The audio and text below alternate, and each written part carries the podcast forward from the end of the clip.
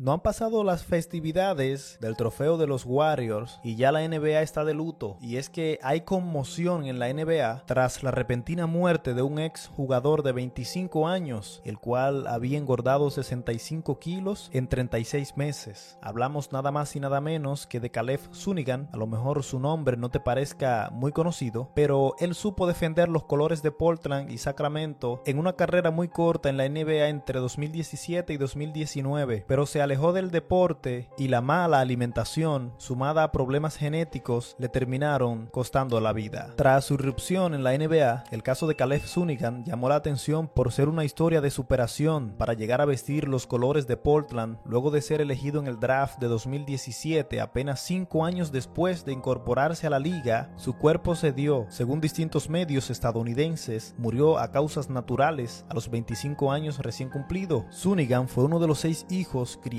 por su madre soltera, ya que su padre, Carl Sunigan, luchó constantemente contra una adicción al crack. Vivían en refugios para personas sin hogar en Utah o debajo de puentes. Su progenitor falleció en 2013 por complicaciones relacionadas con la diabetes. Tenía 50 años y según informó ESPN en 2017, Carl Sunigan medía 2 metros con 7 y pesaba casi 227 kilos en el momento de su muerte. Pero Caleb un día decidió aprovechar su prometedor físico heredado de 2 metros con 6 y gran contextura física para adentrarse en el mundo del deporte y se puso en contacto con un amigo de la familia de nombre Barnes, quien se dedicaba a promocionar deportistas en la élite del país. En 2010, Caleb era un niño obeso al que la vida le había dado la oportunidad de una vida mejor. Siempre luchó contra su sobrepeso y él era una de esas personas genéticamente predispuestas a sufrir fácilmente. Lo vimos jugar contra equipos élites como Los Ángeles Lakers, Golden State y Los Ángeles Clippers, pero tristemente ha perdido la batalla y la NBA se encuentra en luto. Esto es Bilero TV Podcast, suscríbete, comparte y comenta y no olvides vivir tu vida como si fuera el último día.